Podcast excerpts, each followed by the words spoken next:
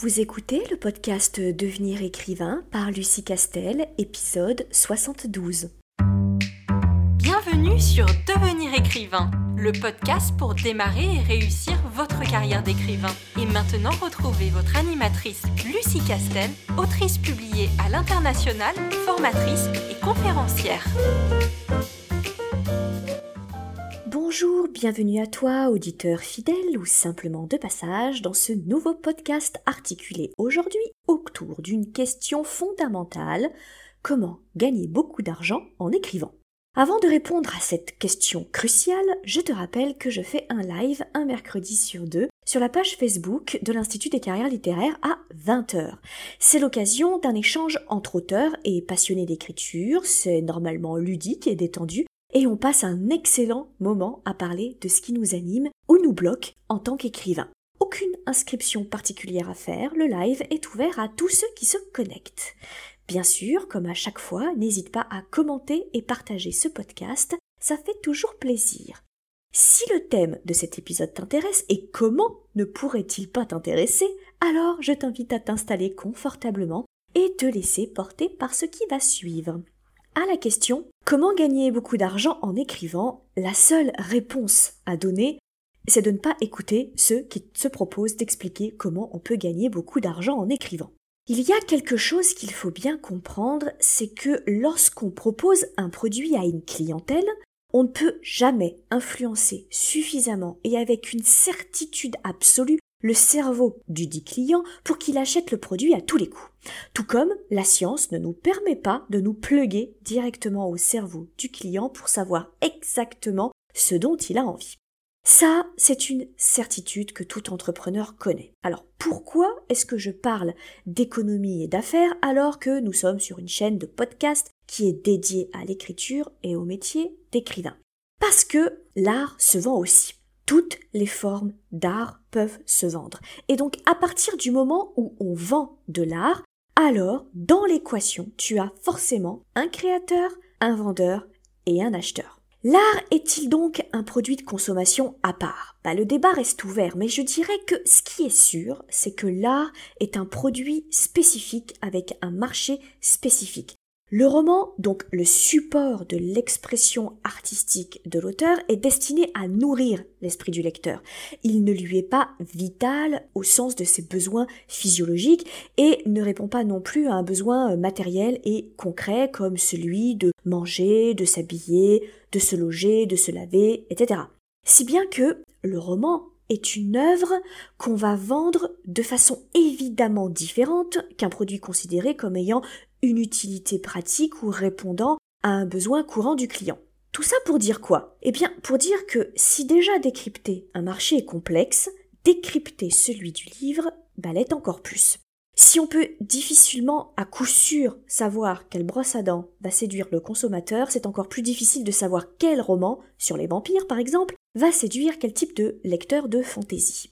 La vente en général n'est pas une science exacte, mais alors la vente d'un roman en particulier l'est encore moins. Peut-être tu vas te demander, mais pourquoi est-ce qu'elle insiste autant sur ces notions? Parce que je voudrais revenir sur certaines choses que j'ai pu entendre ou lire et qui m'ont mise hors de moi. Et tel que tu m'entends, je suis très colère. Tout d'abord, ce n'est pas parce que le marché du livre, euh, comme d'ailleurs beaucoup de marchés, hein, est compliqué qu'un auteur ne doit pas vouloir vivre de son art, aspirer à vivre de son art. Je pense qu'il faut vraiment arrêter avec l'idée que l'art est une espèce de production humaine au-dessus des considérations d'offres et de demandes, que l'art serait une sorte de concept si supérieur et pur qu'il devrait pouvoir s'acheter et se vendre sans se dénaturer. Arrêtons deux minutes avec le mythe de l'artiste divin et de son œuvre divine déconnectée du monde matériel. L'art est un savoir-faire développé par chaque artiste qui transcrit son univers, son goût et son message propre à lui qui le produit. Et le support matériel de l'expression artistique, musique, sculpture, peinture, roman, etc., peut se vendre. Et je n'insulte pas l'art en le disant. Un artiste n'est pas une créature pure, immatérielle, transfigurée par un don divin qui l'obligerait à offrir au monde son œuvre sans rien attendre en retour. Un artiste est un travailleur de son art. Il réfléchit, il essaye, il échoue, il peaufine les techniques que d'autres ont inventées et testées avant lui, et il invente de nouvelles techniques que d'autres plus tard utiliseront. Bref, il se consacre à sa pratique en bossant dessus. Et ça, ça se rémunère.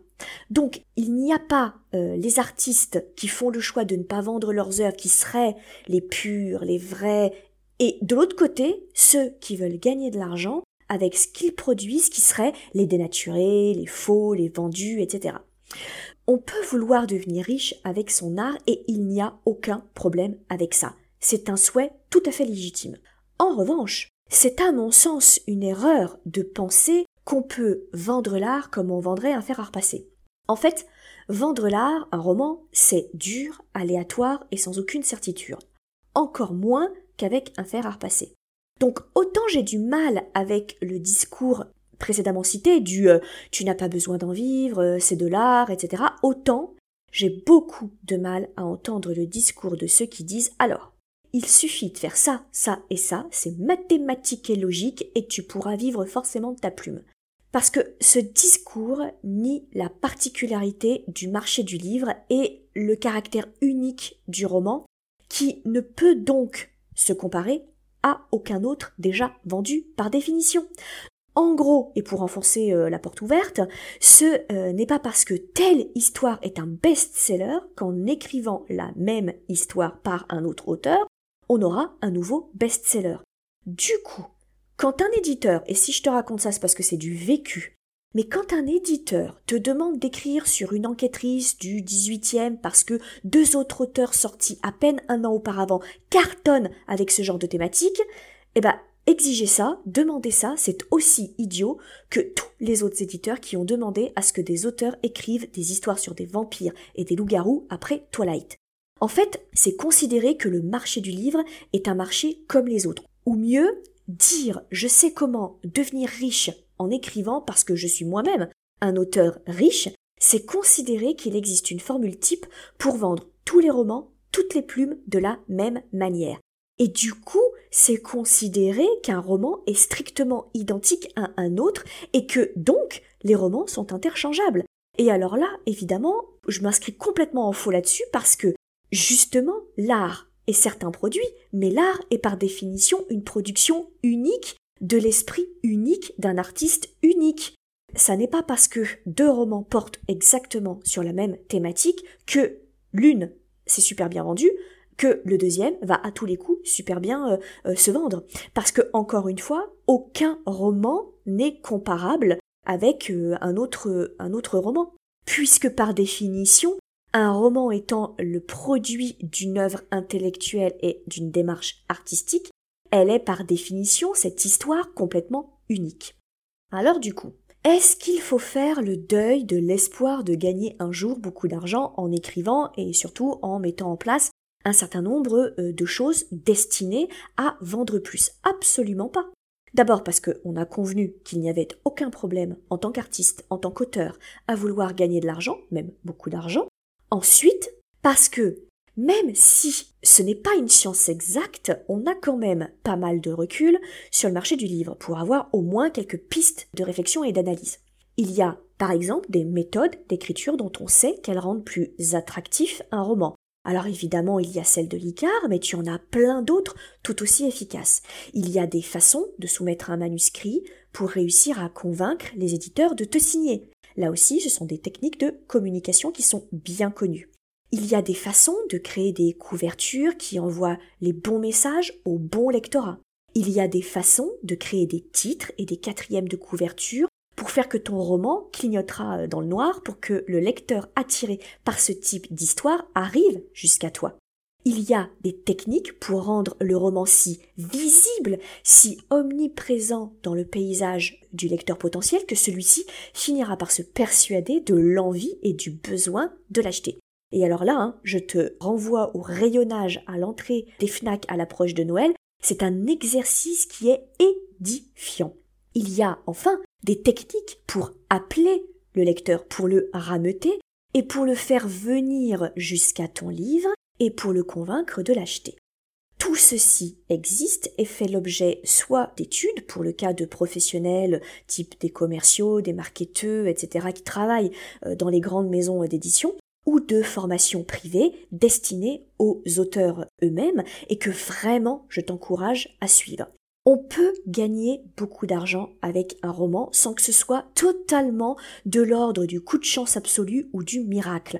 On peut convaincre les étoiles de s'aligner. Maintenant, vont-elles systématiquement le faire au final? Non, parce qu'elles restent libres de se désaligner alors que pourtant tu auras tout bien fait comme il faut. Si tu ne dois euh, retenir qu'une chose de ce, de ce podcast et de ce que je voudrais te faire passer comme information, c'est surtout de ne jamais perdre espoir. Ce n'est pas parce que 10 de tes premiers romans ne te rapportent rien que le onzième ne va pas être un best-seller. Ce n'est pas parce que tu ne vends pas en auto-édition que tu vas encore moins vendre en édition traditionnelle et inversement.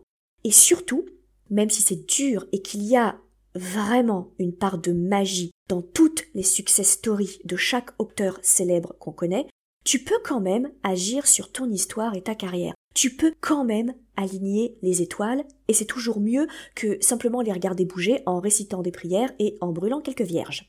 Reste concentré, cherche l'information, connais le marché, connais ton roman, forme-toi, ne sois pas naïf, mais pas non plus désespéré et passif. Et surtout, surtout, sois patient. L'auteur qui réussit, c'est l'auteur qui n'abandonne pas. Nous arrivons à la fin de ce podcast. J'espère qu'il t'aidera dans tes démarches et dans tes réflexions futures. Si tu souhaites soutenir la chaîne et lui donner plus de visibilité comme dans les rayonnages de la FNAC, rien de plus facile, il suffit de laisser des commentaires et d'en parler autour de toi. Et en attendant notre prochain rendez-vous, je te souhaite une bonne semaine remplie d'aventures et d'écriture. Vous voulez devenir écrivain? Inscrivez-vous à notre newsletter et recevez en cadeau notre modèle de fiche de personnage ultra complète. Chaque semaine, découvrez nos conseils et une bonne dose de motivation. Rendez-vous sur licar.fr, l e